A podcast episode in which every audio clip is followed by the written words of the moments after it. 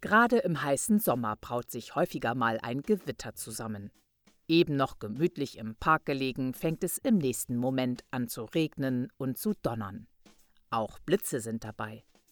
Wie gut, dass du genau weißt, was zu tun ist.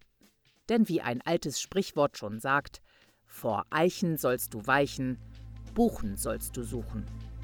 Doch was ist da eigentlich dran? Ist das Fakt? Der Podcast. Faktencheck. Bei Gewitter vor Eichen zu weichen, ist schon mal eine gute Idee. Auch Weiden sollte man meiden und Fichten wählt mitnichten.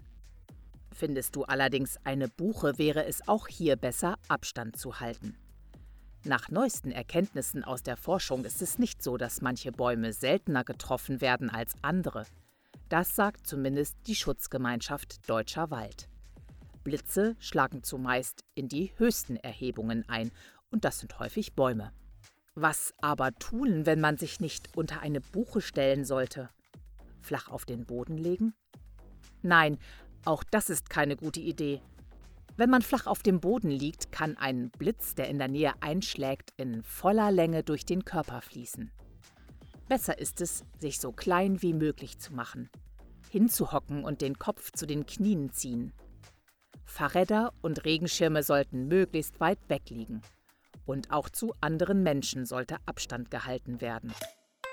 Am besten ist es jedoch, wenn man sich bei Gewitter in ein Haus rettet. Wenn gerade keines in der Nähe ist, wäre ein Auto die nächste Wahl. Durch den sogenannten Faradäischen Käfig ist man vor Gewitter bestens geschützt, sofern man alle Fenster und Türen geschlossen hält. Ist das Fakt? Der Podcast. Und nächste Woche bei Ist das Fakt? Der Podcast. Im Supermarkt ist dir sicherlich auch schon einmal aufgefallen, dass es sowohl braune als auch weiße Eier gibt. Doch woher kommt der Unterschied? Legen braune Hühner braune und weiße Hühner weiße Eier? Du hast noch nicht genug von Ist das Fakt? Dann besuche jetzt unsere Website istdasfakt.de.